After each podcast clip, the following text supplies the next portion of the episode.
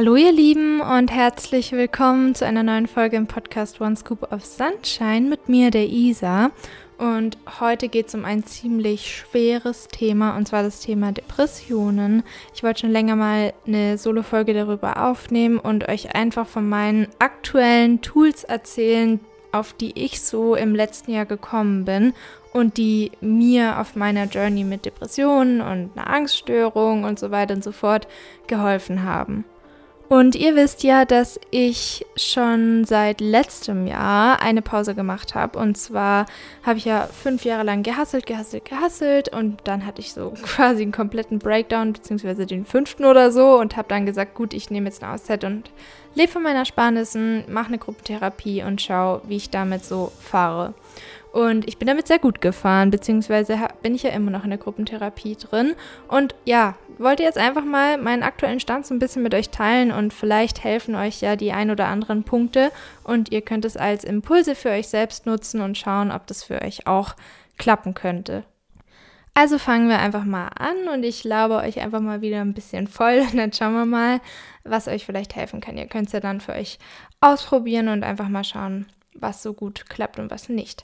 Also, eine erste Sache, die mir sehr hilft, was meine Depressionen und äh, die Angststörung angeht, ist eine neue Perspektive anzunehmen. Und zwar, dass ich mir gesagt habe, okay, ich verstehe das alles als so Kettenreaktionen. Und oft ist es ja so, man erlebt irgendwas Schlimmes oder man hat eine schlimme Lebenssituation, die richtig unerträglich ist.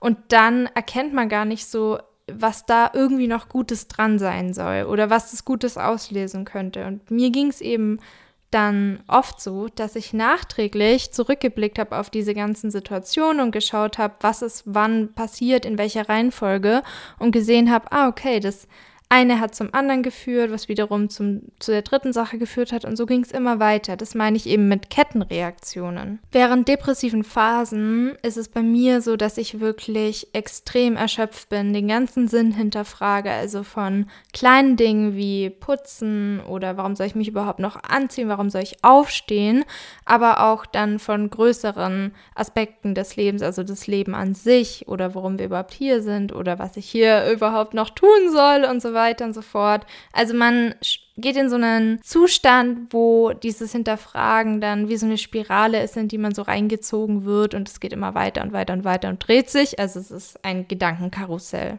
So ist es jedenfalls bei mir. Es gibt jedoch auch eine Form der Depression, die heißt hochfunktionale Depression. Das bedeutet, dass man nach außen hin eigentlich alles im Griff zu haben scheint und man es gar nicht sehen würde, dass die Person oder merken würde, dass die Person irgendwie mit Depression zu tun hat oder am Struggeln ist. Jedenfalls wollte ich für mich eben eine Strategie finden, um selbst in solchen Momenten noch irgendwie eine Option zu haben, auch wenn ich nur im Bett liege und keine Energie habe oder so, diese Sinnhaftigkeit in mein Leben zu bringen. Und deswegen meine ich halt, dass diese Perspektive von Kettenreaktionen verstehen hilfreich sein kann. Also es ist so, ich nenne euch jetzt einfach mal ein Beispiel, so wie immer, anhand meiner eigenen Lebenserfahrung. Beispielsweise wisst ihr ja aus meinen anderen Podcast-Folgen, dass quasi da dieses Trauma, dieses Unglück passiert ist, was viel familiäre Gründe eben hat. Dann hatte ich ja eben infolgedessen auch diese Essstörung entwickelt, habe ja dann aber auch, aber mein Charakter, also da, ihr wisst ja, da spielen ja ganz viele Faktoren mit rein. Dann habe ich auch immer gekellnert, was für mich ziemlich schlimm war, vor allem in diesem Zustand, in dem ich war, also untergewichtig, irgendwie immer in Panik, ständig an Essen denkend. Ihr wisst ja, wie es ist, falls ihr betroffen seid. Und ich bin auch viel alleine zu Hause gewesen, ziemlich isoliert. Und daraufhin habe ich ja dann gesagt, okay, die Situation zu Hause funktioniert auch nicht mehr, das ähm, geht einfach nicht mehr, ich muss ausziehen. Und dann bin ich ja an das Internat nach München mit den Essstörungen. Und dann kam ja auch diese Depression dazu und die Angststörung kam auch dazu, also die Panikattacken. Und wegen den Depressionen war es dann so, dass ich am Ende, also in der 12. Klasse, wirklich so ein Burnout hatte. Also es ging gar nichts mehr. Jedes Mal, wenn ich lernen wollte, habe ich angefangen zu weinen. Jedes Mal, wenn ich mich bewegen wollte, also joggen oder so, habe ich angefangen zu weinen. Also mein Körper hat wirklich dicht gemacht und gesagt, bis hierhin und nicht weiter. Und ich habe auch wirklich gegen alles Mögliche dann rebelliert. Das habe ich davor eigentlich nie so gemacht. Da war ich immer total systemkonform, habe mich an alles gehalten, habe mich angepasst. Und dann mit 18, als ich dann in diesem Zustand war und wirklich gar nicht mehr konnte und irgendwie das Gefühl hatte, okay, die Erde dreht sich einfach weiter, es ist egal, was passiert ist. Es kümmert sich irgendwie niemand oder ich kann mich auch nicht um mich selber kümmern. Und habe, ja, also da war ich dann total rebellisch und habe mir auch Sachen eingeredet, die nicht stimmen, aber das war halt mein Mindset damals. Und aus diesem Mindset heraus, das ich infolge von dem Burnout und den Depressionen entwickelt habe, bin ich ja dann nach Neuseeland geflogen. Also ich habe dann die Entscheidung getroffen, vor allem auch, weil ich so depressiv war, ist doch eh alles egal und hatte so dann auch unglaublich viel Mut, dieses Risiko einzugehen und einfach mal darunter zu fliegen mit dem Geld, das ich erkennert hatte. Neuseeland hat sich dann als einer meiner größten Lebensretter herausgestellt und mich wieder total aufgepäppelt, weil ich es einfach so genutzt habe, dass es mich so aufpäppeln konnte. Ich war auch offen dafür und irgendwas ist in mir aufgebrochen. Die Situation hatte ich euch ja auch schon berichtet. Das hat dann auch mein Selbstwert gesteigert, weil ich eben festgestellt habe, okay, es ist echt egal irgendwie. Der finanzielle Zustand einer Person ist total egal. Wir stehen alle am selben Strand. Wir haben alle dieselbe Erfahrung. Das hat mir dann so einen Push gegeben. Und selbst als mir dann das Geld gegen Ende der Reise ausgegangen ist ähm, und ich zurückfliegen musste, hatte ich total das positive Gefühl, auch wenn in Neuseeland zu dem Zeitpunkt Sommer war und hier Winter. Und ich hatte einfach so diesen ganz starken Drang, jetzt sofort zurück nach Deutschland zu fliegen. Und was war? Zwei Monate später habe ich meinen jetzigen ersten Freund kennengelernt, mit dem ich jetzt vier Jahre zusammen bin. Also Fazit ist einfach, man könnte halt immer sagen, okay, wir haben dieses Trauma und die Internatserfahrung, die Essstörung, den Burnout. Das ist ja total das Unglück, total schlimm. Da könnte man sich jetzt reinsteigern und so richtig in Selbstmitleid sich suhlen believe me, das habe ich lange genug gemacht, bringt aber langfristig einfach nichts. Weil dann, danach hatte ich infolgedessen ja den Mut, nach Neuseeland zu fliegen. Alles super. Dann kommt das nächste Unglück. Oh mein Gott, ihr geht das Geld aus. Sie muss zurück nach Deutschland fliegen. Alles schlimm. Was war? Ich treffe meinen Freund zwei Monate später. Zum Glück ging mir das Geld aus. Also, was ich damit sagen möchte, ist, in, im ersten Moment ist alles total schlimm und man denkt so, wie soll es jemals besser werden? Was soll das alles für einen Sinn haben, dass ich jetzt da eine Essstörung habe, dass ich Depressionen habe, dass die und die Person vielleicht gestorben ist oder der und der Unfall passiert ist. Und ich sage nicht, dass man in allem einen Sinn sehen kann, auf keinen Fall. Es gibt einfach, glaube ich, auch so Unglücksfälle, da ist es schwierig oder man kann wirklich erst Jahrzehnte danach irgendwas Positives daraus schöpfen oder sieht da irgendeinen Sinn drin, aber manchmal auch einfach nicht. Und dann ist es auch okay. Aber ich möchte jetzt halt auf mein Beispiel eingehen. Bei mir kann man das sehr gut sehen, bei meinem Lebensweg kann man das sehr gut erkennen. Deswegen, nur dass ihr Bescheid wisst, Disclaimer. Das heißt, ich konnte das so auseinanderprieseln, dass ich da halt rauszoomen konnte. Und dann kann ich, konnte ich quasi aus der Vogelperspektive mein Leben so von oben betrachten und gut und schlecht als total subjektiv und situationsabhängig betrachten und kam so ein bisschen raus aus dieser ständigen Bewertung von einer Situation, weil ich eben immer dachte, okay, Isa, ich zoome jetzt, du zoomst jetzt mal raus und dann schauen wir mal, es muss gar nicht unbedingt jetzt so schlecht sein. Wer weiß, was sich daraus wieder ergibt. Du weißt ja, Kettenreaktionsprinzip. Mal schauen, ne? Reflektieren wir mal fünf Jahre noch, später nochmal oder ein Jahr später nochmal und schauen, was daraus geworden ist. Falls euch das ein bisschen schwer fällt, weil ihr euch einfach immer sehr reinsteigert in Emotionen oder Gedanken, Spiralen, I get it. ich kann es komplett nachvollziehen. Manchmal schaffe ich das auch nicht. Aber ich versuche mir dann halt auch so ein bisschen vorzustellen, angenommen, mein Leben wäre eine Serie, eine Netflix-Serie. Und ich schaue mich jetzt gerade in diesem Moment an. Was würdest du über dich als Hauptcharakter dann denken? Zum Beispiel, ähm, würdest du dich anfeuern? Angenommen, du bist zum Beispiel gerade in der Essstörungsrecovery, dann würdest du vielleicht diese Serie anschauen und würdest dir so denken, you got it, ist das Ding alles super und wär's vielleicht eher so. Oder vielleicht würdest du ganz anders reagieren. Also ich schaue zum Beispiel, also ich stelle mir das immer so vor, zum Beispiel jetzt auch mit der Situation mit der Arbeit momentan, wo ich so ein paar Struggle habe, da rauszuzoomen und mich anzuschauen, also wie so ein Film und dann zu überlegen, wie würde ich auf mich reagieren, wenn ich mich sehen würde in so einer Serie als Hauptcharakter, als Protagonist beziehungsweise Protagonistin. Oder nehmen wir zum Beispiel mal meine Erfahrung mit den Essstörungen.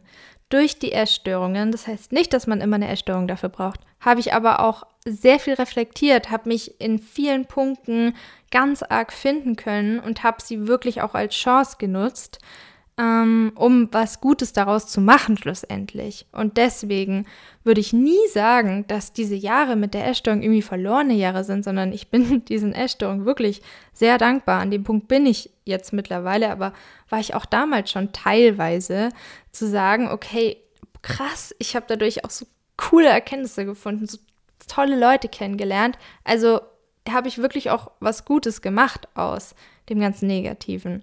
Und ja, das ist also so eine positive Seite, die ich mir aber auch wirklich sehr oft selbst erschaffen habe, weil man hat ja immer die Wahl, bleibe ich in diesem Selbstmitleid hängen und gehe immer weiter runter oder versuche ich die Verantwortung für die ganze Situation zu übernehmen und dann mal zu schauen, was ich vielleicht auch Gutes draus machen kann. Und das ist, wie gesagt, jetzt nicht verurteilend gemeint. Ich war wirklich jahrelang nur in dieser Selbstmitleidsrichtung drin und ich kann es zu 100% verstehen. Aber ich möchte halt erklären, dass sobald ich mich für die zweite Variante entschieden hatte, ich wie auf so ein Sprungbrett bin, äh, gesprungen bin und sich mein Leben nochmal verbessert hat, weil ich wirklich wieder mehr in meiner Kraft war. Und zusammenfassend würde ich halt zu diesem Punkt noch sagen, dass Liebe oder Leid so wirklich für mich die Katalysatoren sind für Wachstum. Also ein Katalysator ist ja etwas, was einen Prozess oder einen Vorgang oder einen chemischen Vorgang beschleunigt. Vielleicht hattet ihr auch mal so einen Versuch in der Schule. Ich weiß es noch so ganz dunkel, was wir da gemacht haben mit so einem Schälchen und keine Ahnung. Jedenfalls, genau, würde ich halt sagen, Leid und Liebe sind die Katalysatoren. Und für mich war es halt oft das Leid. Ich habe irgendwie oft diese, diesen Leidweg gewählt. Und falls ihr Mario Kart gespielt habt, dann denke ich gerade an diesen, dieses eine Symbol, wo man so beschleunigen kann. Oder der Stern oder so. Also das ist für mich dann wie so ein Katalysator, wo ich einfach so wumm, ein Stück weiter vorankomme oder irgendwie schneller an den Punkt komme, als ähm, ich eigentlich gekommen wäre, vielleicht, wenn überhaupt. Also so sehe ich halt die ganze Situation und meine Vergangenheit mittlerweile. Und ich dachte mal, vielleicht erzähle ich das euch einfach mal. Vielleicht könnt ihr auch mal schauen, ob ihr darüber schon mal nachgedacht habt oder auch nicht. Und dann könnt ihr auch mal schauen, ob ihr solche Kettenreaktionen in eurem Leben erkennen könnt. Oder wie ihr, wie gesagt, auf euch reagieren würdet, wenn ihr euch in so einer Serie sehen würdet. Das nächste Tool, das ich durch meine Gruppentherapie gelernt habe und durch verschiedene andere Quellen, ist die Macht der Worte. Und zwar habe ich einfach angefangen, auch mal drüber nachzudenken, was ich eigentlich so denke, was ich sage, das Ganze umzustrukturieren, neu zu stricken. Und zwar beispielsweise fängt es schon bei Sätzen an wie, ich muss noch aufräumen. Dass ich stattdessen sage, ich habe vor, noch aufzuräumen. Weil ich dann wirklich bewusst mich entscheide, ich räume noch auf und das ist nicht meine Pflicht, sondern ich wähle das ja ganz bewusst. Also ich formuliere wirklich Sachen, ganz simple, kleine Details in meinem Alltag so, dass es mir ein gutes Gefühl gibt, dass es eine positive Resonanz in meinem Körper hat.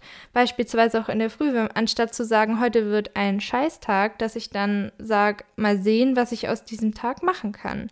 Also da habe ich eine positive Körperresonanz. Und das kann auch dabei helfen, Intentionen zu setzen. Also zum Beispiel zu sagen, so mache ich das jetzt momentan, vor allem wenn ich zur Arbeit gehe, ich kümmere heute, mich heute um mich. Ich kümmere mich heute um mich, ich kümmere mich heute um mich. Das sage ich mir immer, immer wieder auf der Fahrt zur Arbeit. Und das hilft mir halt, um mir so ein Sicherheitsgefühl zu geben. Also das können ganz, ganz andere Sätze für euch sein. Für mich ist es halt der Satz, der mir das Gefühl gibt, okay, egal was wer sagt, ich kümmere um mich um mich ich gehe für mich jetzt vor und ich bin für mich da, egal was passiert.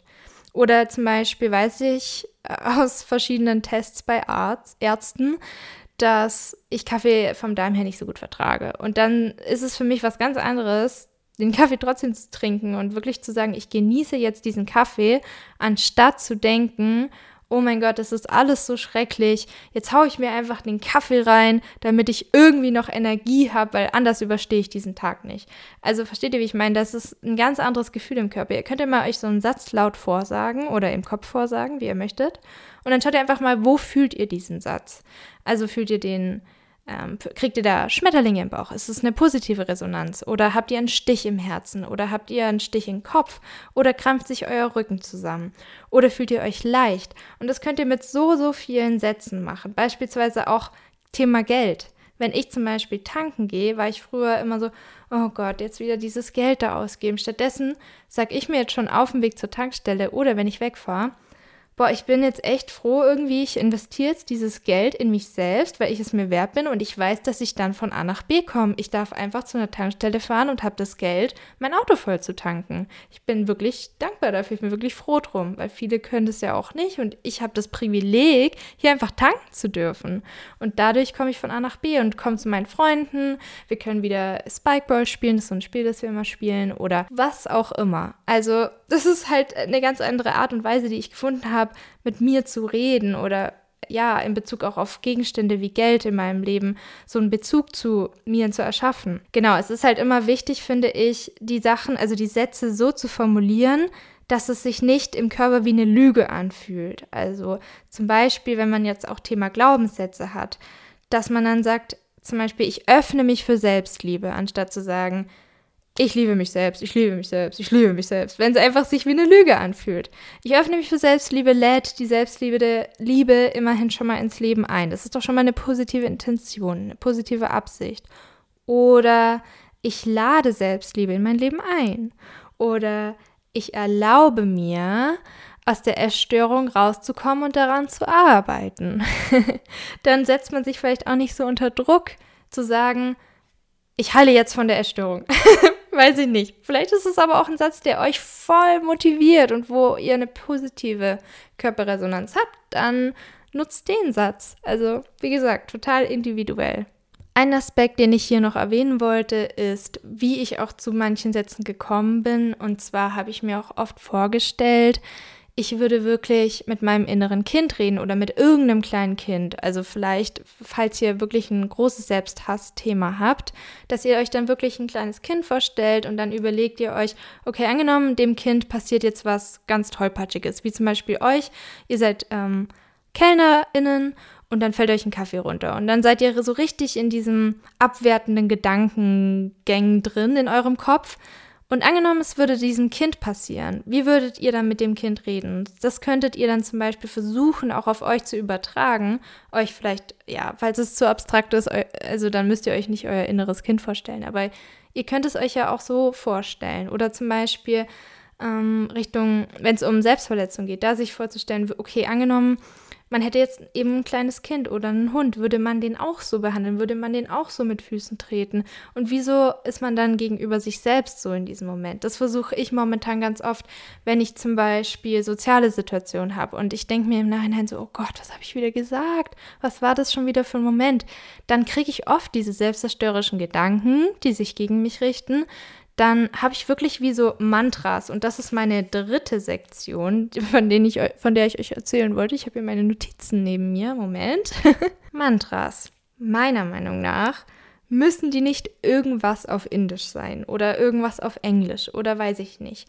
Es kann auch wirklich ein deutscher Satz sein, der nicht sehr komplex formuliert ist, den man sich immer wieder vorsagt. Oder auf Englisch, falls man Englisch lieber mag oder Französisch oder was auch immer. Bei mir sind sie meistens Deutsch oder Englisch und ich etabliere mir halt immer zwei bis drei Sätze, die so mein, mein Notnagel sind, sagen wir mal. Also angenommen, ich habe eine Situation, wie gesagt, wo ich wirklich so mich so unwohl in meiner Haut fühle, weil ich wieder das Gefühl habe, boah, was hast du wieder gesagt? Und dann fange ich an, so mit mir zu reden und will dann irgendwie das mit einem selbstzerstörerischen Verhalten kompensieren, weil ich halt irgendwie so bin und das ist so in Ordnung, aber ich versuche es natürlich zu ändern. Also dann habe ich zum Beispiel zwei, drei Sätze, die ich mir dann so vorsage, dass ich dann mir zum Beispiel sage, ich bin zu Hause oder ich will zu Hause sein. Weiß ich nicht warum, aber diese zwei Sätze wirken bei mir einfach. Also dann beruhigt sich mein Nervensystem. Ich merke das richtig so durch meinen ganzen Körper durchgehen. So wie so, einen, wie so eine Dusche, die das so runterwäscht, dieses ganze Negative. Oder zum Beispiel der zweite Satz, den ich aufgeschrieben habe, ist, ich bin durch mit allem. Das sage ich mir momentan, das ist ein neuer Satz. Der kam so die letzten zwei, drei Wochen auf seit ich bei der Arbeit bin, dass ich dann einfach, anstatt irgendwas gegen mich zu sagen oder gegen Menschen oder weiß ich nicht, dann im Kopf immer wieder sage, ich bin durch, ich bin durch, ich bin durch. Das ist wie, als würde ich so, einen, ähm, so ein Band abschneiden, das mich mit der Situation verbindet. Das ist einfach so, zack, ich schneide es ab, Situation lasse ich hinter mir, fertig aus, ich bin durch. Also das ist ein Satz, den ich momentan gut nutzen kann oder ich bin ein guter Mensch, ich mache das gut. Also ich bin ein guter Mensch, sage ich mir oft vor, wenn ich das Gefühl habe, ich habe irgendwas Blödes gemacht oder ich war einfach in einer sozialen Situation irgendwie keine Ahnung, mir ist irgendwas Peinliches passiert, dass ich dann immer wieder mir sage, das ist doch so egal, wie diese Person da gerade äh, reagiert. So viele Millionen Menschen hätten jetzt gelacht oder hätten ganz anders reagiert. Das sagt nichts über mich aus. Ich bin ein guter Mensch. Ich bin ein guter Mensch. Also, ja, weiß ich nicht. Das klang gerade wie so ein Song. Das sage ich mir immer wieder vor. Oder ich bin gesund, weil ich momentan irgendwie öfter mal so Angstgedanken habe. Irgendwie eine Krankheit in mein Leben zu ziehen. Und dann sage ich mir echt immer wieder so als, ja, als Widerstand dagegen quasi, ich bin gesund, ich bin gesund, ich bin gesund, danke für meine Gesundheit. Und ähm, dann fühle ich das auch so wirklich. Also ich habe das Gefühl, dass dann wie so Schmetterlinge in meinem Bauch sind. Und das sind jetzt so Beispiele, wo ihr schauen könnt, okay, was sind meine zwei, drei, vier Ankersätze, die ich mit mir quasi immer rumtrage. Und egal was passiert, ich weiß, dass dieser Satz diese Reaktion in meinem, also eine positive Reaktion in meinem Körper auslöst. Vielleicht habt ihr auch schon mal von Masaru Emoto gehört. Das ist ein Parawissenschaftler und er kommt aus Japan und hat damals, ich glaube in den 60ern oder so, diese Versuche gemacht mit Wasser. Also er hat verschiedene Wassergläser beschriftet und geschaut, was dann passiert, wenn er das Wasser gefriert und wie dann die Eiskristalle aussehen und hat diese dann beurteilt. Und dann hat er manche Gläser mit Krieg beschriftet und andere mit Danke. Und die Wasserkristalle mit diesen positiven Worten sahen viel vollkommener aus, während die mit den negativen Worten Zacken hatten, Spitzen hatten, komplett anders geformt waren. Ihr könnt es alles mal recherchieren, aber da sieht man doch mal wieder, was Worte für einen Einfluss haben, auch auf unsere Körper. Ich meine, ihr habt ja die direkte Resonanz in eurem Körper und es verbindet euch ja auch wieder mit eurem Körper. Wenn ihr zum Beispiel sagt, okay, ich bilde mir jetzt diese zwei, drei Ankersätze, mal schauen, was das sein könnte, mal schauen, was das ist. Und dann spürt ihr da ja auch einen Effekt in eurem Körper, denke ich mal. Also ich hoffe es.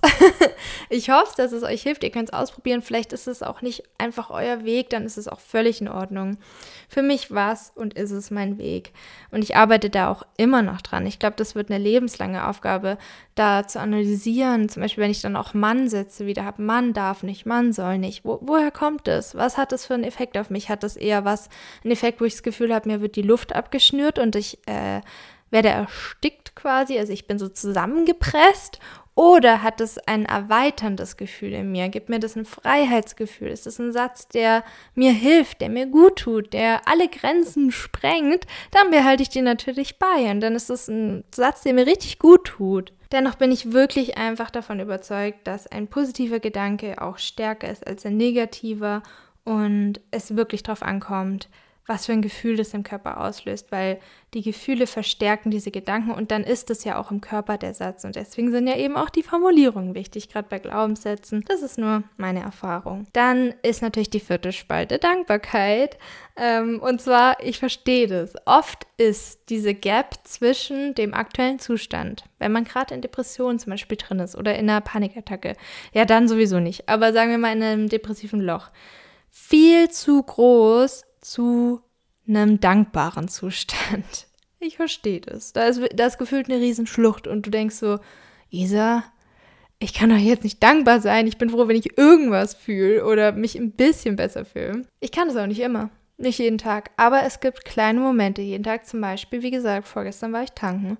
Und ich dachte mir nur so genial, ich kann einfach tanken gehen.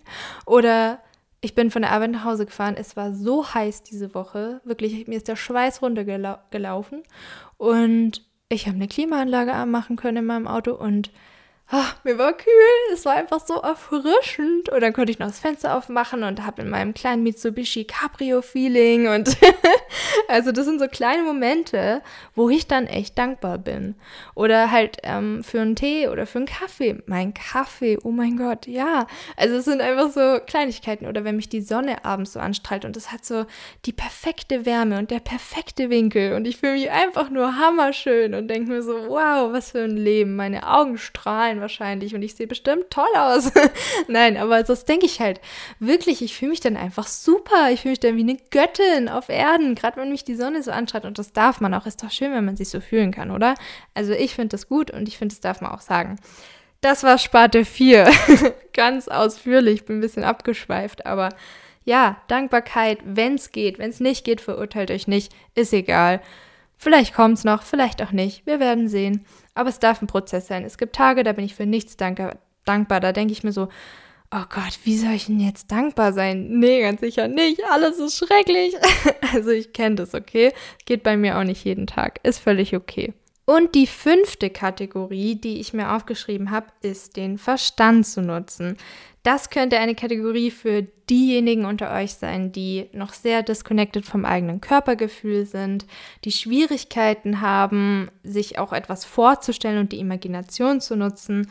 Hier kommt der Verstand ins Spiel. Und zwar, wenn man jetzt zum Beispiel, also wenn ich überwältigt bin von Emotionen, dann ist der erste Schritt für mich immer sozusagen, ich lasse mich das jetzt fühlen.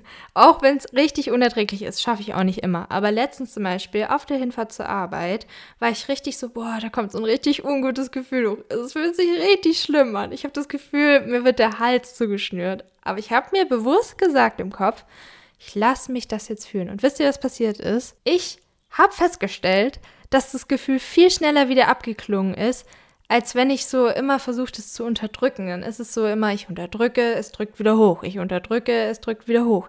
Und es zieht sich total. Aber eigentlich, habe ich auch mal gelesen, sind Emotionen richtig schnell durch den Körper so wieder durch und klingen auch wieder ab, wenn wir sie auch, äh, ja, durch und durch fließen lassen. Ja, das war eine gute Erfahrung. Also, Könnt ihr ja mal ausprobieren, euch das wirklich bewusst im, im Kopf mal so zu sagen und dann mal zu schauen, was passiert. Oft ist es vielleicht auch so, dass diese unterbewussten Unterdrückungsmechanismen dann immer noch greifen und es einfach nicht fühlbar ist oder ihr da einfach nicht rankommt, nicht reinkommt, dann ist es ja wirklich ja auch ein großer Schmerz und es hat ja auch einen Sinn, dass der Körper einen davor schützen möchte. Das wollte ich nur noch mal dazu sagen.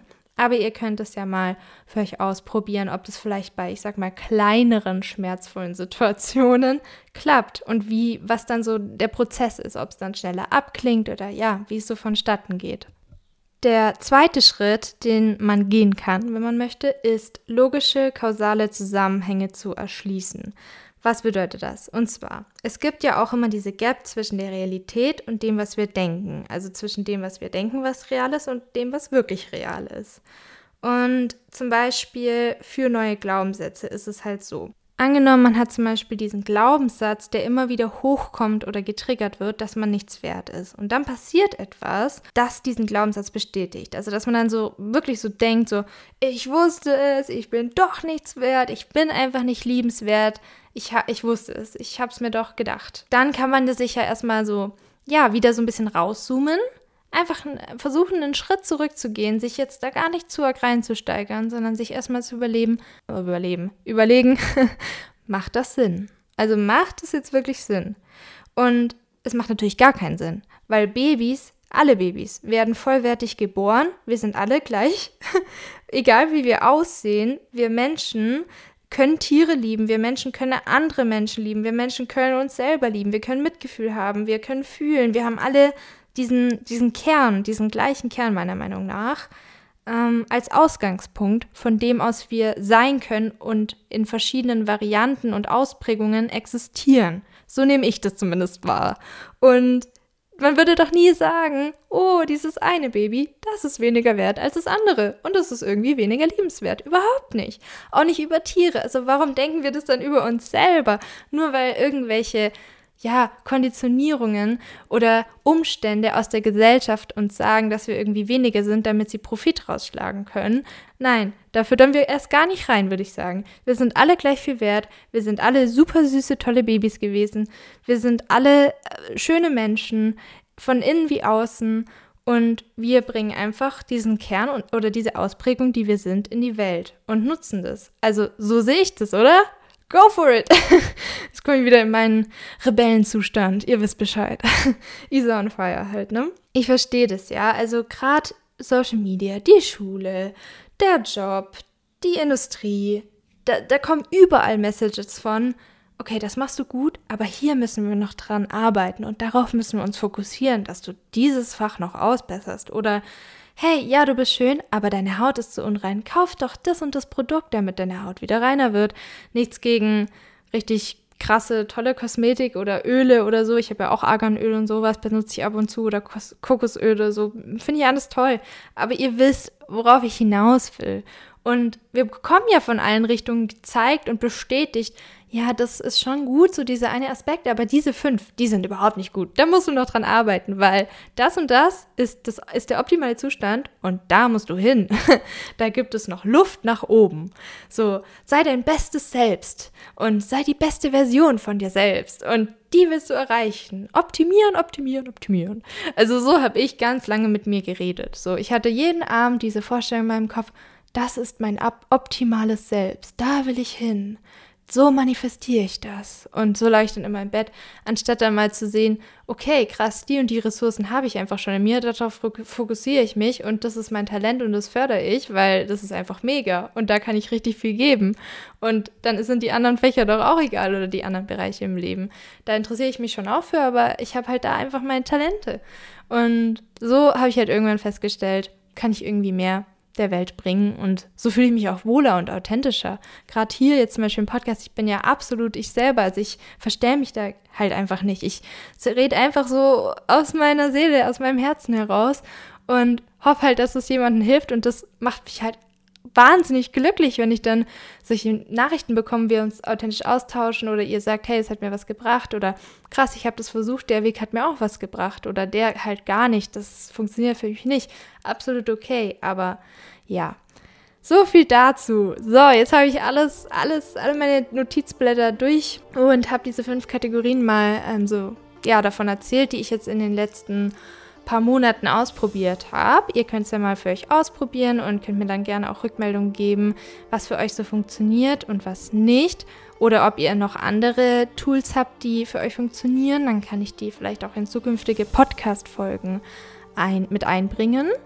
Ähm, genau, weil das ist ja nur der aktuelle Stand. Äh, man entwickelt sich ja stetig weiter und da kommen bestimmt noch einige Tools und äh, Lebensbereiche dazu, von denen ich dann berichten werde und berichten möchte. In dem Sinne wünsche ich euch jetzt noch einen schönen Tag, Abend, Morgen. Ich hoffe, es hat euch gefallen und gut getan, mir ein bisschen zuzuhören. Vielleicht wart ihr ja ein bisschen draußen spazieren oder am See oder am Meer oder keine Ahnung. Wir hören uns dann wieder in der nächsten Folge. Ich höre jetzt auf zu reden. Bis dann, ein herzliches Namaste an euch und alles, alles Liebe. Eure Isa.